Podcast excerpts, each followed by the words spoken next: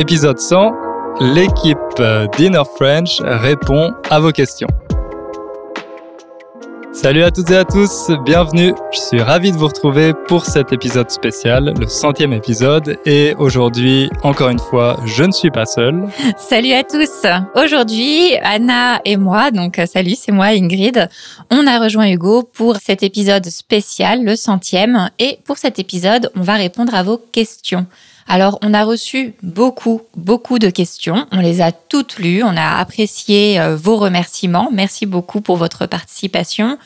Évidemment, avec plus d'une centaine de questions, ça a été difficile de trier. Donc, euh, on va pas pouvoir répondre à tout aujourd'hui, mais on a bien gardé vos questions de côté et éventuellement, on fera d'autres épisodes spéciaux pour euh, des thèmes en particulier. Euh, alors, on a reçu pas mal de questions sur euh, l'apprentissage du français, sur l'enseignement, euh, sur euh, les examens de français. Aussi, euh, vous nous avez demandé comment mieux s'intégrer en France et vous nous avez demandé beaucoup de conseils de support. Donc, tout ça, on le garde de côté pour l'instant et on va faire de nouveaux épisodes. Donc voilà, ne vous inquiétez pas si votre question n'a pas été sélectionnée cette fois. Euh, normalement, on essaiera d'y répondre euh, plus tard dans d'autres épisodes spéciaux, comme euh, l'a dit Anya. Alors, en guise d'introduction, j'aimerais qu'on commence par un, par un enregistrement pardon, assez spécial qu'on a reçu il y a plusieurs semaines maintenant. Pour vous donner un peu le contexte, c'est un enregistrement qui nous a été envoyé par Migui, Miguel, qui est un musicien espagnol il vivait à Londres avec sa copine et pendant le confinement, ils ont déménagé à Genève. Donc à ce moment-là, Miggy a commencé à apprendre le français, sauf qu'en même temps, il devait aussi euh, trouver du travail. Donc ce qu'il a commencé à faire, c'est qu'il euh, faisait des livraisons euh, de nourriture. Vous savez, quand on commande sur son téléphone pour se faire livrer à manger. Et en faisant ces livraisons sur son vélo, il écoutait le podcast Inner French euh, et voilà, il a fait une petite chanson pour euh, nous remercier. Euh, c'est devenu l'hymne d'Inner French. Donc je vous propose de l'écouter.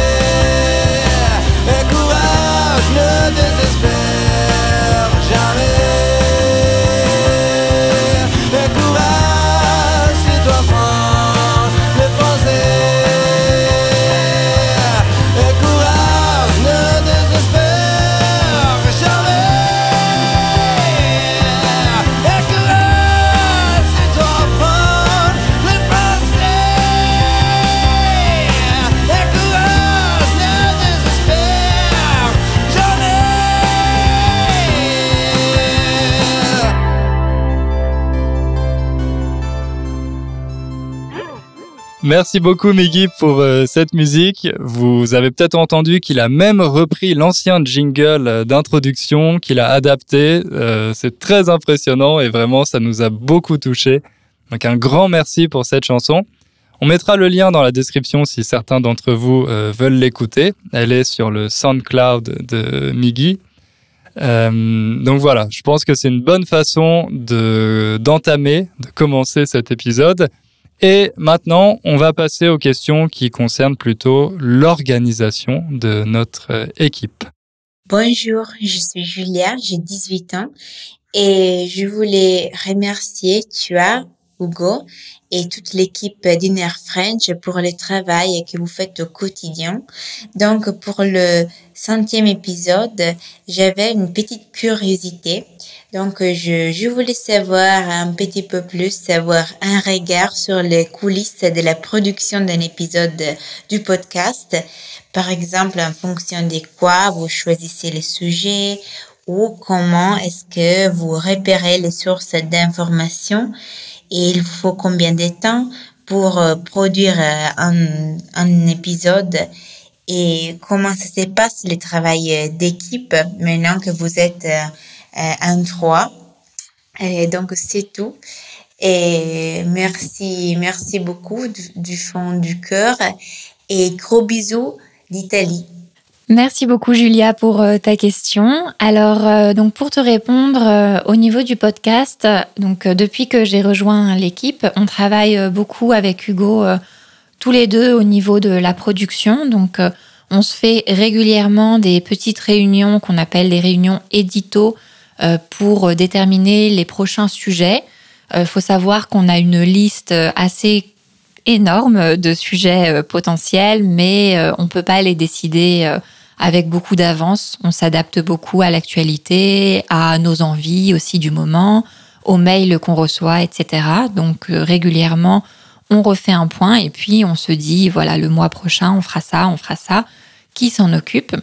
Puis après, donc comme tu as pu voir, euh, d'abord, euh, on a fait des, podcasts euh, séparément. Donc, Hugo a fait des sujets tout seul. Donc, à partir du moment où je l'ai rejoint, je l'ai aidé à écrire les sujets. Et puis, après, on a décidé de passer à des podcasts un peu plus conversation, qui en aura de, de, plus en plus comme ça. Donc, après, pour la préparation, comment on fait? Bah, en général, on choisit des sujets qu'on connaît un petit peu chacun, qui nous intéressent. Donc, on a déjà des sources. Et puis après, on multiplie nos sources. Grâce à la magie d'Internet, euh, on peut trouver euh, beaucoup d'informations. Donc chacun, on a un petit peu nos sites préférés, donc euh, les sites d'information, Le Monde, Slate. voilà, peut-être que Hugo, de toute façon, vous voyez dans les sources qu'on met. sur la page de chaque épisode, vous voyez un peu quel type, quel type de lecture on a. Ça peut être aussi des vidéos. Puis après, on écrit. Alors, quand c'est une conversation, on n'écrit pas tout. Hein. On n'écrit pas tout, on se met une petite trame et puis on se laisse un peu euh, guider.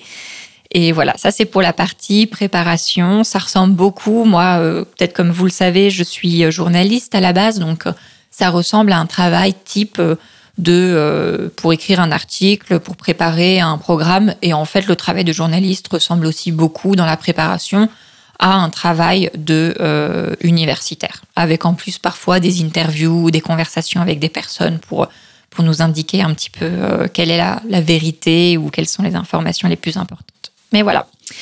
Puis ensuite, euh, une fois qu'on a a enregistré, donc on se fait une petite réunion à distance on enregistre et puis on fait passer l'enregistrement à notre ingénieur du son, Chris. Salut Chris. salut, salut.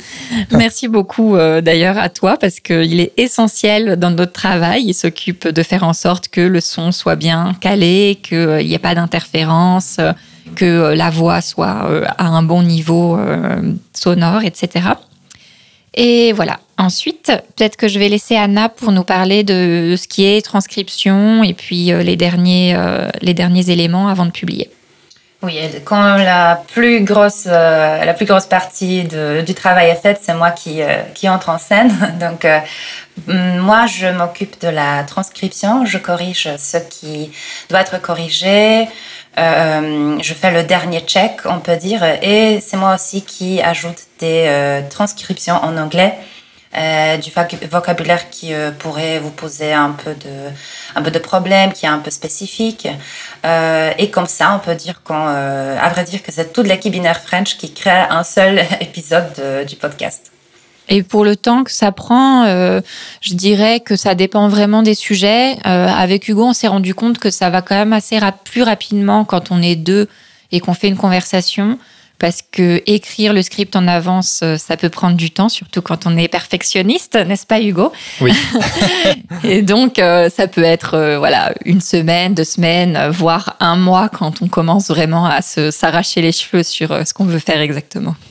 Après, quand on dit une semaine, deux semaines ou un mois, c'est pas c'est pas du 24-24. Donc c'est moi, en général, ce que je fais, c'est que j'essaie de diviser ma journée en deux. Le matin, je fais plutôt les choses créatives, notamment l'écriture de script ou la préparation de sujets.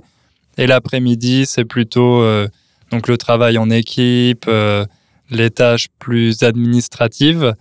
Euh, c'est difficile, même je pense pour les journalistes, c'est difficile de d'écrire toute la journée ou de d'écrire sur un sujet pendant plus de, de, quatre heures d'affilée. Donc c'est pour ça mhm. que ça, ça, prend du temps parce que chaque jour, on a aussi une quantité d'énergie limitée pour euh, ce qui, en ce qui concerne les, tâches créatives, par exemple. Mhm.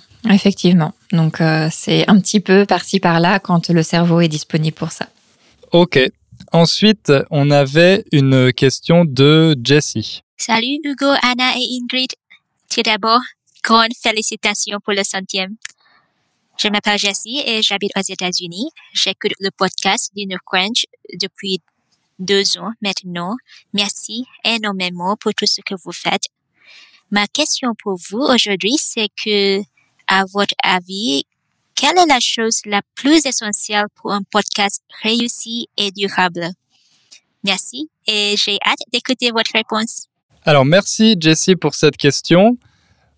C'est c'est assez difficile d'y répondre parce que en général, on a ce qu'on appelle le biais du survivant ce biais, c'est un biais cognitif euh, qui fait que euh, quand on a réussi quelque chose, on a l'impression d'avoir trouvé une recette euh, magique.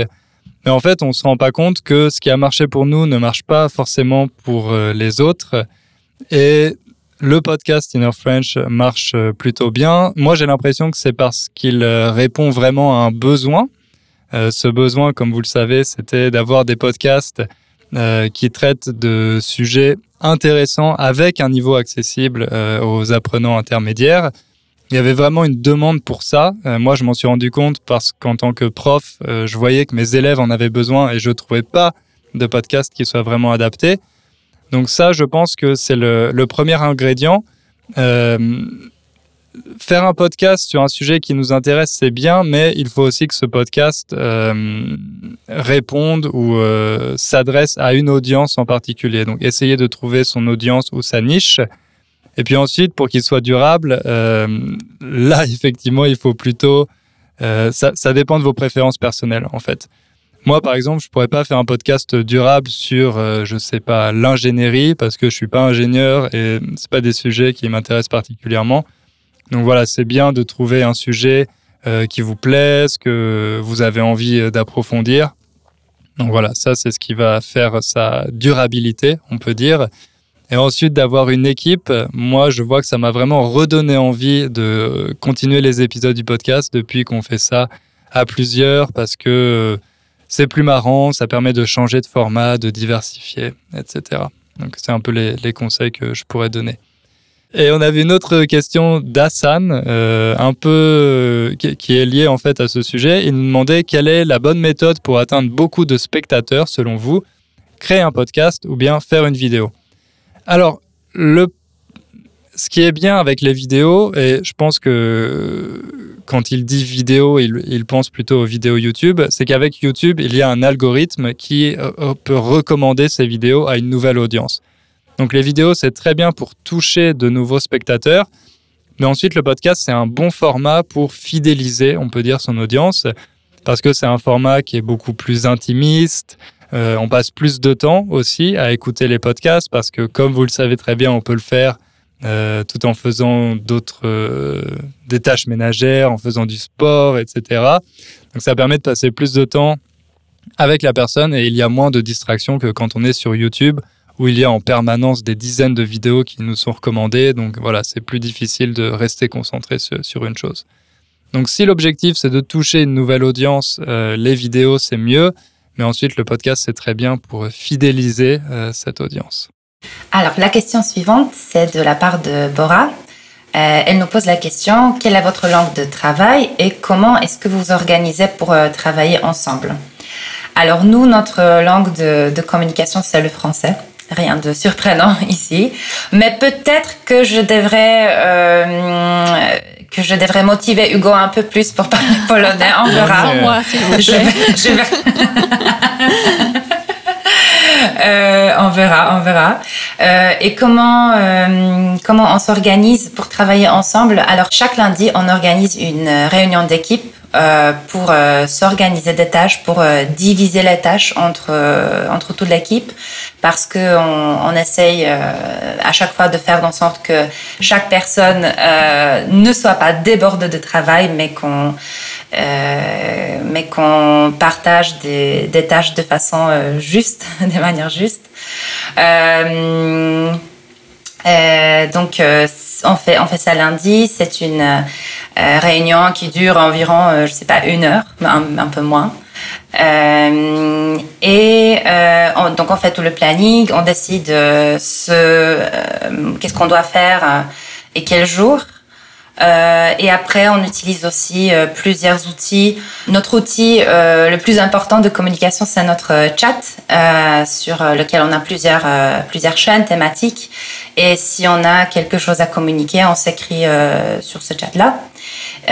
Puis on a beaucoup de, documents qu'on partage ensemble parce que si, même si une personne travaille sur une tâche concrète, puis il y a aussi euh, d'autres qui, euh, qui ajoutent ses idées ou, euh, ou on fait un résumé tout ensemble après. Donc euh, c'est vraiment, euh, j'ai l'impression que c'est vraiment un travail collectif entre nous et ça c'est super. Et bien sûr aussi chacun a ses, ses propres tâches dont il est responsable. Et en général, bon, cette organisation, c'est encore du work in progress, comme on dit. Donc, voilà, on, on- on apprend euh, au fur et à mesure, parce que moi, j'ai jamais eu d'équipe euh, avant. Euh, on travaille tous à distance, qui est quelque chose d'assez nouveau aussi.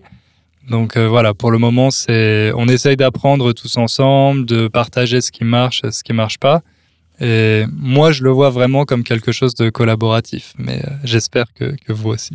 Oui, bien sûr. T'inquiète pas. Oui, tout à fait. Euh, ensuite, on avait une question de Judith, qui, toujours à propos du podcast, qui nous demande si on surveille les épisodes euh, en termes du nombre d'auditeurs. Est-ce qu'il y a des épisodes qui marchent mieux que, que d'autres? Et si oui, lequel a été le plus populaire jusqu'à présent? Alors, dans l'ensemble, euh, là, je viens de regarder les stats. On est à quasiment 10 millions de téléchargements pour tous les épisodes cumulés depuis le début du podcast, depuis 4 ans. Donc c'est vraiment pas mal, on est très content. Et en fait, contrairement aux vidéos sur la chaîne YouTube, comme euh, il n'y a pas d'algorithme qui recommande un podcast plutôt qu'un autre, c'est vrai qu'en général, les épisodes font plus ou moins le même nombre d'écoutes. Euh, la plupart des personnes qui sont abonnées au podcast écoutent chaque nouvel épisode. Donc euh, voilà, il n'y en a pas spécialement qui sont beaucoup plus populaires que d'autres. Parfois, il y a un sujet qui, qui marche un peu mieux. Mais euh, quand on regarde les stats, euh, l'épisode le plus populaire, c'est tout simplement le premier, le plus ancien, parce qu'il y a beaucoup de personnes qui logiquement commencent par celui-là. Ensuite, le deuxième, le troisième. Et dans les épisodes plus récents, celui sur l'humour français a bien fonctionné. Pourquoi l'humour français s'exporte-t-il mal? Euh, Et également l'épisode sur euh, les anti-vaccins euh, en France. Donc, ouais, on en parlait avec Ingrid. Et c'est vrai qu'on est plutôt content parce que même les sujets polémiques finalement fonctionnent assez bien.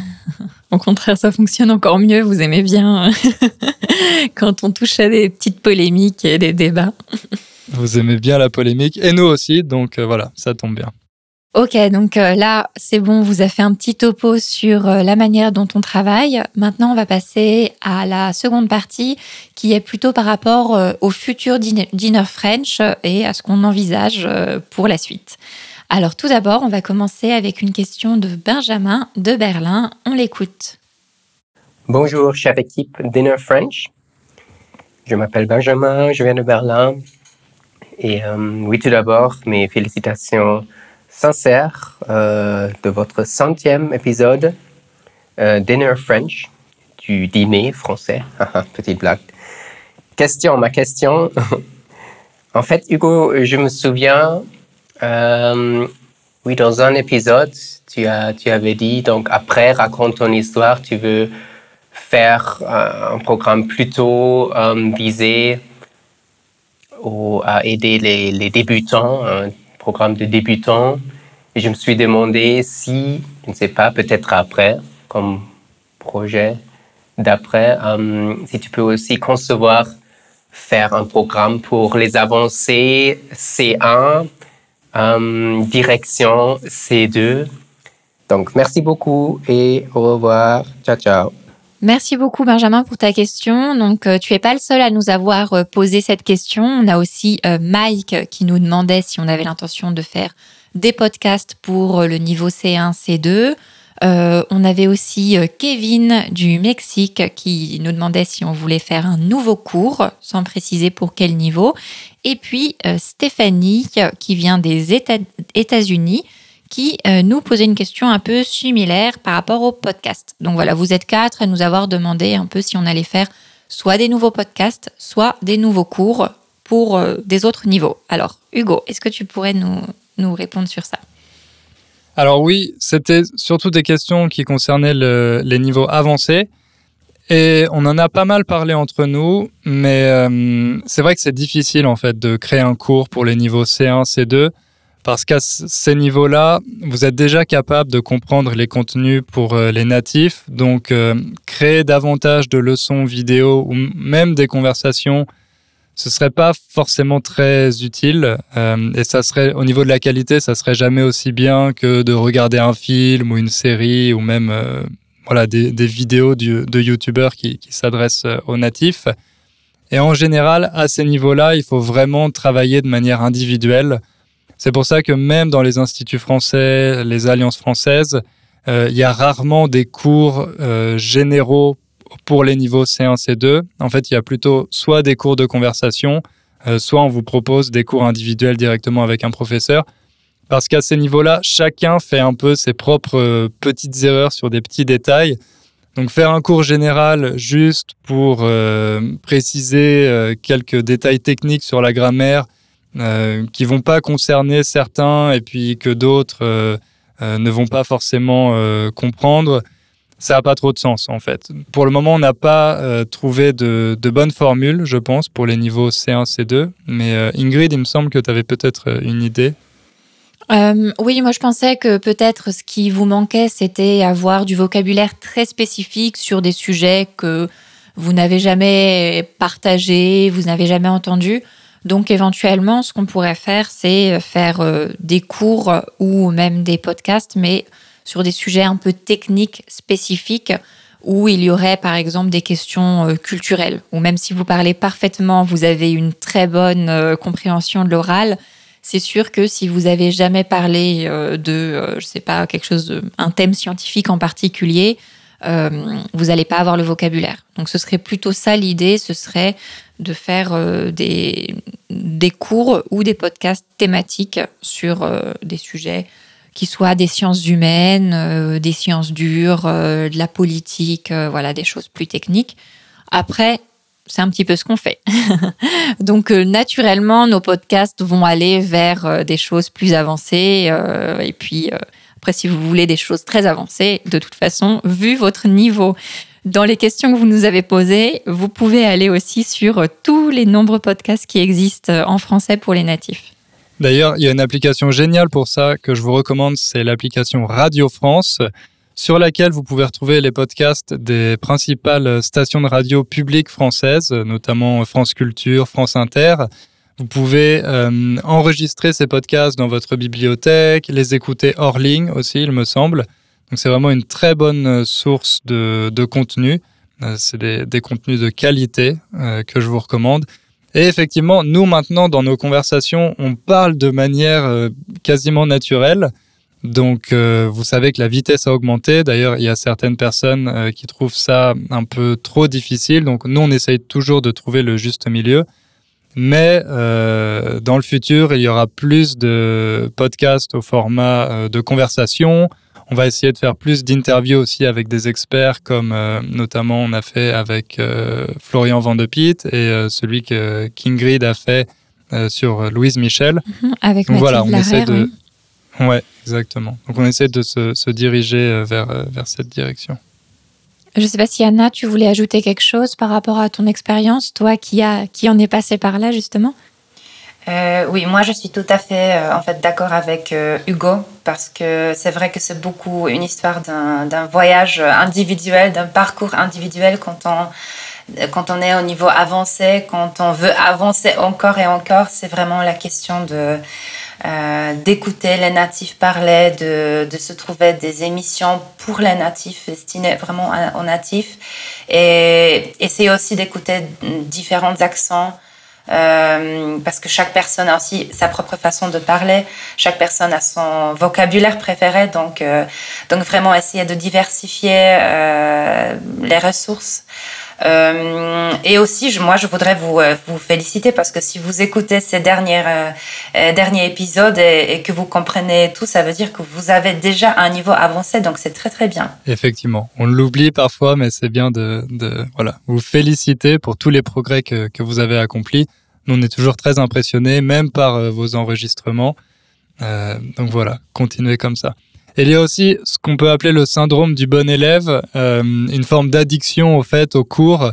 Et euh, on a toujours envie d'avoir la suite. Et c'est vrai qu'avec les cours, on a euh, un sentiment d'accomplissement. On a fait quelque chose de concret.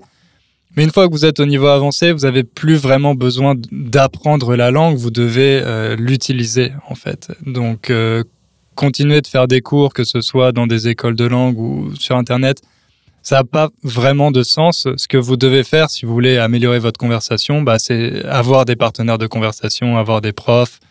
Si vous voulez être capable de lire des livres, eh ben, vous devez passer le plus de temps possible maintenant à lire des livres. Vous avez le niveau qui vous permet de le faire. Après, il y a différentes euh, stratégies pour euh, apprendre le vocabulaire, que ce soit les flashcards ou alors seulement regarder les définitions, etc. Mais voilà, arrêtez d'avoir cette, cette attitude ou cette approche d'élève et euh, prenez vraiment le, le contrôle de la langue et utilisez-la comme un outil. Euh, on a reçu, reçu aussi une question de la part de Laetitia du Brésil euh, et on va l'écouter maintenant. Salut Hugo et Ingrid, euh, tout le monde. Euh, J'espère que tout va bien. Premièrement, félicitations. Je m'appelle Laetitia, je suis brésilienne. Il y a presque un an que je me suis mis au français et il y a environ neuf mois que j'écoute ton podcast. Euh, je voudrais te remercier énormément pour ce podcast formidable. Il m'aide vraiment à progresser au français et m'encourage toujours à être meilleur. Chaque épisode, tu me donnes une nouvelle raison pour continuer à suivre Inner French. Merci encore une fois pour partager ton expertise et ta sympathie avec nous. Euh, en tant qu'auditrice assidue du podcast, j'ai toujours m'a demandé pourquoi Inner French n'a pas un Instagram. Ça serait vraiment superbe et je suis convaincue que plusieurs euh, d'auditeurs partagent mon avis à ce sujet. Je serais tellement contente si tu pouvais me répondre à cette question dans un prochain épisode. Merci beaucoup et je te souhaite seulement les meilleurs. À bientôt. Alors ça, c'est une question qu'on reçoit souvent, notamment dans les commentaires YouTube. Pourquoi on n'a pas de compte euh, Instagram? Pourquoi aussi la page Facebook n'est plus active depuis plusieurs années? Donc c'est un peu la, la même raison. Euh, je suis pas convaincu de, euh, au niveau pédagogique de la pertinence de ces réseaux sociaux, que ce soit Instagram ou Facebook. Je pense qu'il y a beaucoup de distractions. Il y a aussi de nombreuses études qui ont montré euh, les effets négatifs d'Instagram ou d'Instagram sur sur le moral. donc voilà, moi j'ai pas envie de vous encourager à passer plus de temps sur ces plateformes. Je pense que il y a déjà suffisamment de distractions. Et voilà, je ne pense pas qu'on soit capable de faire du contenu vraiment de qualité euh, au niveau pédagogique sur, euh, sur Instagram. Donc nous, on préfère se concentrer sur euh, le podcast et sur YouTube. Sur YouTube, c'est aussi une plateforme. Dans un certain sens, c'est aussi un réseau social. Il y a aussi des distractions. Mais je pense qu'avec avec ces vidéos, on peut faire des choses plus intéressantes que, sur Instagram. Donc il y aura, à mon avis, bon, il faut jamais dire jamais, mais Normalement, il n'y aura jamais de compte euh, Instagram euh, Inner French. Euh, et la page Facebook aussi, j'envisage peut-être de, la supprimer un jour. Donc voilà, globalement, on essaye de, on n'est pas sur tous les réseaux sociaux parce qu'on n'est pas convaincu de, la valeur pédagogique qu'on pourrait apporter. Mais ne vous inquiétez pas, c'est pas parce que on n'a pas Instagram ni Facebook que vous ne pouvez pas rejoindre une communauté Inner French. Pour ça, on a une solution. Exactement. Euh, c'est David qui nous a posé euh, cette question. Comment puis-je rejoindre un groupe dans votre communauté pour pratiquer la belle langue chaque semaine avec vous? Alors, euh, en effet, on a un groupe pour les étudiants de nos cours. On a créé une communauté grâce à la plateforme qui s'appelle Circle. C'est une plateforme américaine. Elle ressemble un tout petit peu à Facebook. Il y a moins de fonctionnalités. Euh, mais cette plateforme, ça nous sert surtout à euh, partager des contenus, à partager des photos, de ressources, parce que euh, les étudiants, ils ont plein de ressources intéressantes à, partager. Euh, grâce à cette plateforme, ils s'organisent aussi des réunions, des conversations. Donc c'est vraiment un outil génial, une vraie, un vrai endroit de euh, où on peut communiquer, on peut partager des trucs euh, intéressants. Euh, et ça fonctionne très très bien. Les étudiants aiment bien cette plateforme, j'ai l'impression. Mhm. Ce qui me fait penser qu'on a aussi une question de Tali, donc, qui nous dit Je veux suivre le cours Raconte ton histoire, mais je voudrais vous demander s'il y a aussi l'occasion de parler avec des autres pendant le cours. Alors oui, Tali, et d'ailleurs c'est aussi le cas pour les deux cours avec euh, sur la plateforme dont euh, Anna vous parlait, euh, les étudiants ont l'occasion de se mettre d'accord pour faire des réunions en visio. Donc je sais qu'ils le font beaucoup. donc si tu veux rejoindre le cours Raconte ton histoire, tu peux le faire euh, dès aujourd'hui, puisque en septembre, on ouvre les inscriptions. Tous les quatre mois, les inscriptions sont ouvertes, donc c'est le bon moment. Et vous pourrez, avec euh, tes camarades, vous mettre d'accord pour faire euh, régulièrement des, petites sessions pour discuter, vous faire de la pratique de l'oral. Et d'ailleurs, en plus des cours, on a reçu une autre suggestion assez intéressante. Euh, Ingrid, je crois que c'est un, sujet qui, te plaît particulièrement. Alors oui, donc je veux remercier euh, Eric et Courtenay pour leur proposition. Donc, euh, qui proposent tous les deux une nouvelle idée pour Inner French qui serait un cours en immersion ou un séjour en immersion en France pour que les étudiants puissent se retrouver et donc L'idée, si je comprends bien, ce serait que nous organisions un séjour avec euh, voilà éventuellement des activités, des visites pour découvrir la France tout en parlant et tout en étant euh, confronté directement aux Français. Alors, je vous avoue que c'est aussi un petit rêve euh, à moi et que ça me ferait très très très plaisir d'organiser ça. Alors, faudrait voir si c'est technique, si c'est possible techniquement. Évidemment, vous vous imaginez bien que actuellement c'est pas possible, mais un jour peut-être après euh, la fin de cette pandémie, euh, on essayera en tout cas d'y réfléchir. C'est pas une promesse, mais ça me plaît. L'idée me plaît tout autant qu'à vous. Donc euh, on verra ça quand la situation sera un peu un peu meilleure. Très bien, ça permet de diversifier un peu les activités de l'entreprise, donc c'est parfait.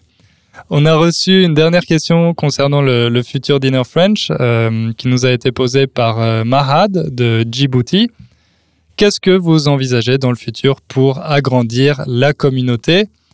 Alors, donc comme je vous l'ai dit, on va pas euh, se mettre sur de, des nouveaux réseaux sociaux. Pour nous, le plus important maintenant, c'est vraiment la régularité. Je sais que ça fait un certain temps déjà que je vous le dis, mais euh, on va essayer de publier des vidéos plus régulièrement sur la chaîne YouTube, ce qui permet de toucher une nouvelle audience, d'agrandir la communauté.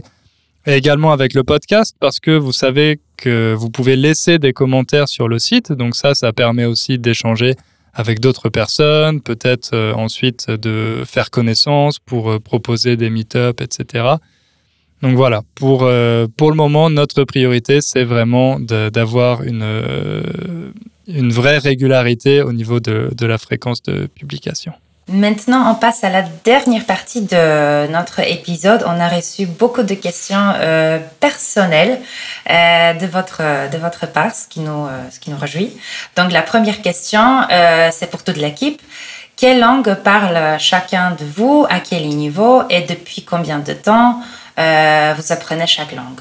Euh, bon, moi, vous le savez, je pense que j'en ai déjà parlé, mais euh, évidemment, je parle français, qui est ma langue maternelle, euh, l'anglais, un petit peu l'espagnol.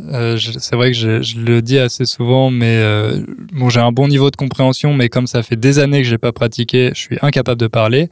Et le polonais à un niveau environ B1, B2. Donc là aussi, j'ai un bon niveau de compréhension et je suis capable de communiquer mais euh, voilà, pas de manière aussi fluide euh, qu'en anglais. Euh, bah, moi, je suis bah, native français, hein, donc bien sûr, je parle français.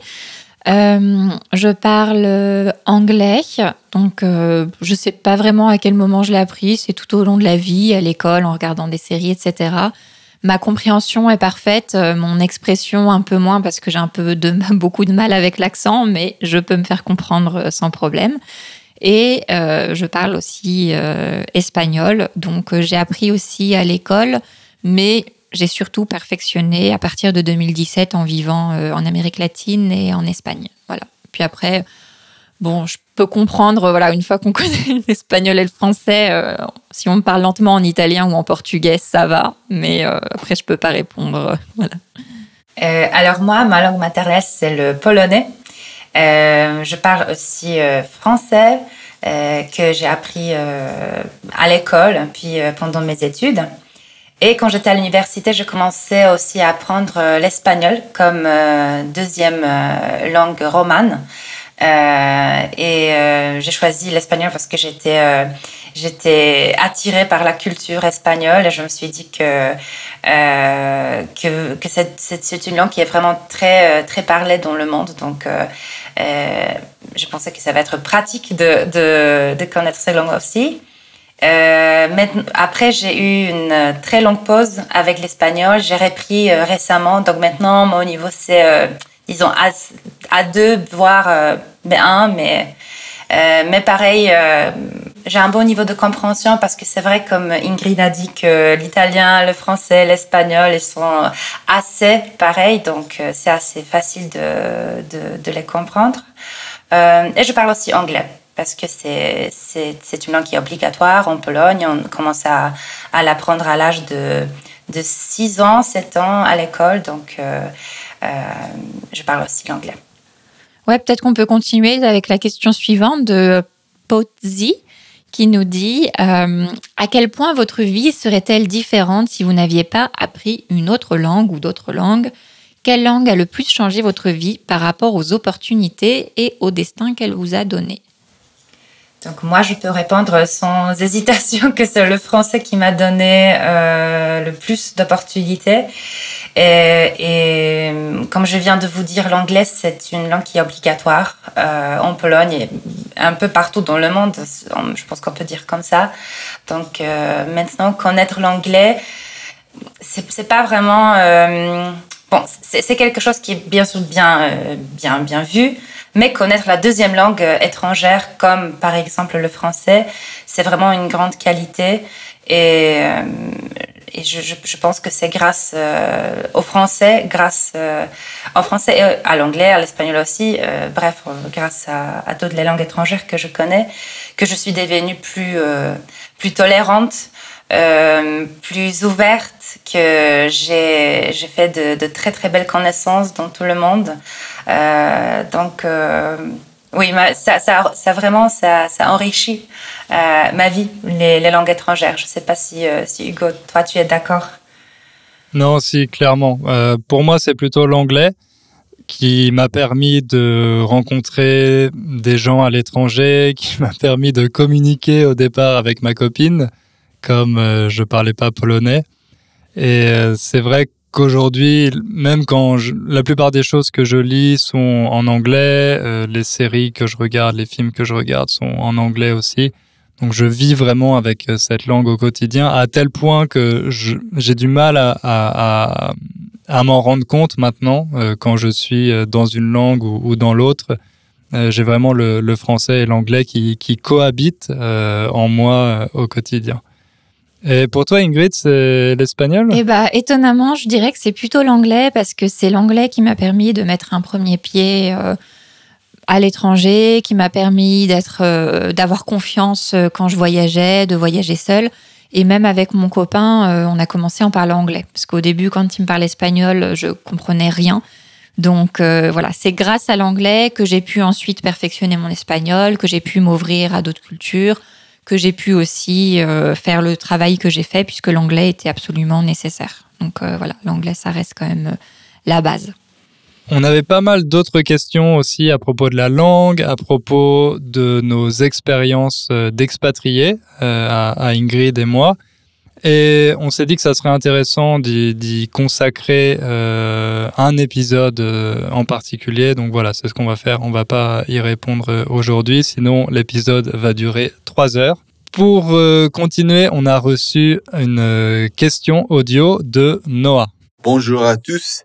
J'ai une question pour Hugo. Je sais, grâce à ton course, euh, raconte ton histoire, que tu étais un DJ. Donc, euh, mon question, c'est est-ce qu'il y a des chansons euh, disponibles sur l'Internet que je peux euh, écouter? Alors oui, je pense que vous pouvez encore trouver euh, certaines mixtapes que j'avais enregistrées à l'époque euh, avec mon collègue.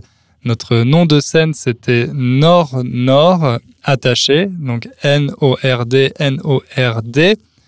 Je pense que si vous allez sur euh, SoundCloud, vous pourrez trouver ces mixtapes. Et euh, en général, ces mixtapes avaient un nom de fille parce que voilà, on était euh, très très cool à l'époque, donc on donnait des noms de filles à nos mixtapes.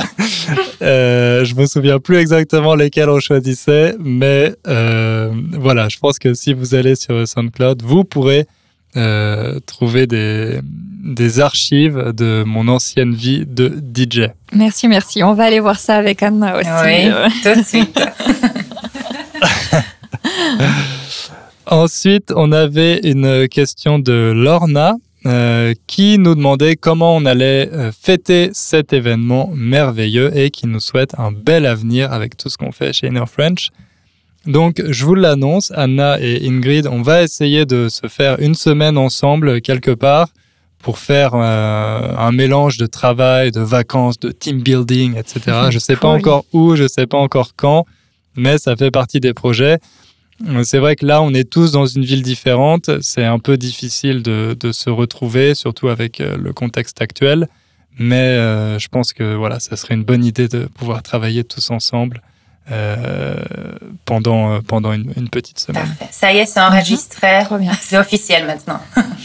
On pourrait te le ressortir. très bien, très bien. Euh, ensuite, une question de Natalia qui voudrait savoir quels sont nos livres préférés. Euh, alors ça, c'est une question euh, vraiment très difficile de choisir seulement quelques titres. Euh, je vous ai déjà recommandé quelques de mes auteurs préférés dans l'un des épisodes euh, du podcast. Et aussi avec euh, Hugo, on a un petit projet de de créer euh, un, podcast qui sera un club de lecture où peut-être qu'on qu qu vous parlerait des titres qu'on vous donnera des propositions de titres de livres pour les niveaux intermédiaires, avancés, des livres qu'on aime bien, des livres qui nous ont marqués. Donc, euh, soyez patients et, euh, et on partage avec vous euh, les titres de nos livres préférés bientôt. Ensuite, on a une question pour Hugo euh, de Victor. Donc, Hugo, est-ce que tu es encore vegan? Alors oui, toujours vegan, ça n'a pas changé et je compte bien le rester. Alors, David a aussi une question à toi, Hugo. Euh, Est-ce que tu as une habitude que tu fais presque chaque jour? Euh, alors, j'essaye de me laver les dents tous les jours. Voilà, c'est une de mes habitudes que j'ai depuis pas longtemps. hein. C'est- assez, génial, Hugo. c'est assez récent. La Voilà, je suis réputation encore des en train de-. Je suis encore en train d'essayer de, de construire cette habitude. Hein. J'y arrive pas tous les jours, mais euh, voilà, c'est c'est une des habitudes que j'aimerais bien adopter cette année. Euh, ah, et pour finir, on avait une question aussi qui nous a bien plu, une question de Louisa. Qu'est-ce que vous avez sur vos listes de choses à faire, donc les fameuses bucket list, euh, les choses qu'on aimerait bien faire avant de mourir Alors, les filles, est-ce que vous avez euh, quelque chose en- particulier? Bah, personnellement, j'en ai plein, plein, plein. J'a- J'adore les listes. hein. Il faut savoir que je fais une liste des choses à faire euh, ou que je voudrais faire chaque année, chaque anniversaire, chaque dizaine. Bon, mais si je devais en choisir qu'une seule, vraiment euh, un gros truc, ce serait écrire un roman. Pas forcément publié, mais réussir à écrire une histoire fictionnelle qui soit longue. euh, voilà, c'est le gros objectif euh, bucket list. euh, voilà. Après, euh, je pense qu'on pourra faire un épisode complet pour parler de tous les voyages et les aventures et les choses personnelles. Anna, toi, ce serait quoi si tu devais en choisir qu'un? Hmm, Après, maintenant, après ton, euh, ta chose, euh, la mienne me semble beaucoup plus simple à réaliser, donc c'est bien, c'est très bien, merci. Je suis euh, motivée maintenant. Moi, j'aimerais bien faire un cours de plongée. Et c'est quelque chose que, voilà, que je veux faire depuis, euh, depuis des années. Et oui, j'espère, j'espère faire ça cette année ou l'année prochaine, au plus tard. Cool, on suivra ça aussi. C'est bien parce que là aussi maintenant c'est enregistré, donc euh, les auditeurs vont pouvoir vous le rappeler régulièrement. Et je pense qu'ils vont attendre ton roman, Ingrid. Ah oui, euh, avec bah là, c'est dans euh, 50 ans peut-être. Hein, J'ai pas dit de date pour le coup. il faudra être Et patient. toi, Hugo? Euh, moi, c'est ouais, moi c'est plutôt lié à l'apprentissage toujours. Euh, donc je l'ai dit plusieurs fois, mais j'aimerais bien apprendre le japonais. Si voilà, si j'étais capable, ne serait-ce que comprendre le japonais avant de mourir, je serais vraiment super content. Et avec le piano, euh, j'aimerais bien être capable de jouer un morceau de Chopin, n'importe lequel, vraiment. Mais voilà, si j'arrive un jour à, à jouer un morceau de, de Chopin de manière à peu près euh, correcte, euh, je serais très satisfait et très content. Ok, bon, on suivra ça aussi.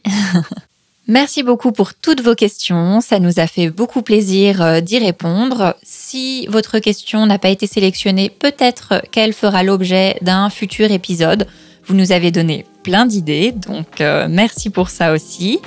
Comme d'habitude, la transcription sera disponible sur la page de l'épisode. N'hésitez pas à commenter, nous envoyer un mail.